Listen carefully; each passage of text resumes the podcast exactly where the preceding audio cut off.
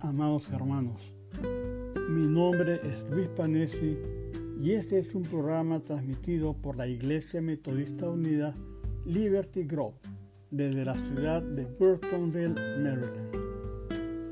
Hoy estamos presentando otro capítulo que nos ayudará a seguir caminando sobre la huella de Jesús. Mantener limpia nuestra casa siempre es bueno. Por eso cuidamos de no ensuciarla demasiado y constantemente estamos limpiando las partes visibles. Y cada cierto tiempo hacemos una limpieza a fondo o total, donde aprovechamos para echar en la basura muchas cosas que hemos ido acumulando, con la idea que en algún momento las vamos a utilizar. Pasado un tiempo, nos damos cuenta que hemos vuelto a acumular cosas que no necesitamos. Además de estas cosas de las cuales nos deshacemos cada cierto tiempo, en nuestro sótano o altillo tenemos cosas que atesoramos porque nos recuerdan algo de nuestro pasado y les tenemos mucho apego, por lo que lo mantenemos cerrados. Nosotros, como morada del Espíritu de Dios, debemos tener una rutina de limpieza igual o quizás más exigente y constante que la de nuestra casa.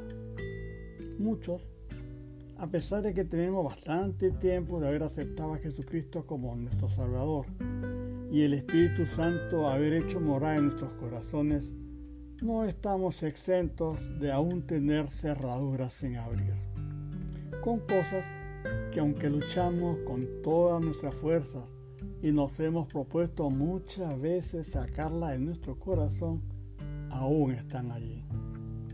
El Espíritu Santo, que mora en nuestros corazones, que conoce lo que ha sido nuestra vida anterior, es muy respetuoso.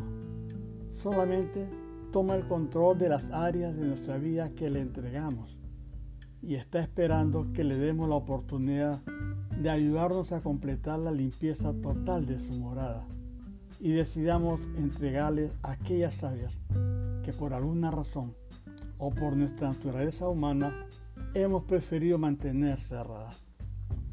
Es bueno tener cuentas cortas con el Señor, lo que significa constantemente confesarle nuestras faltas y tener así un tiempo de comunión con su Espíritu Santo.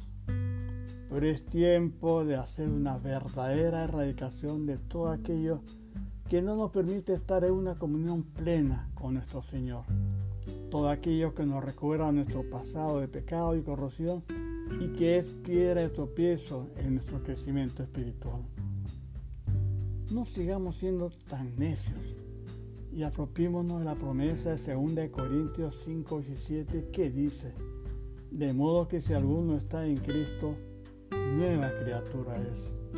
Las cosas viejas pasaron, ahora todas han sido hechas nuevas. Oremos al Señor pidiéndole la fuerza para mantenernos limpios y entreguémosle a su Santo Espíritu todas las áreas de nuestra nueva vida. Oirá nuestra oración y su Santo Espíritu terminará la obra que empezó en nosotros.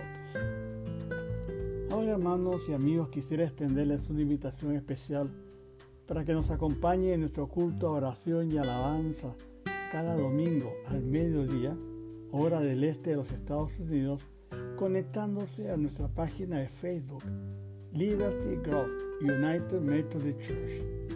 El Señor los bendiga hermano en Cristo, Beto de Tarso.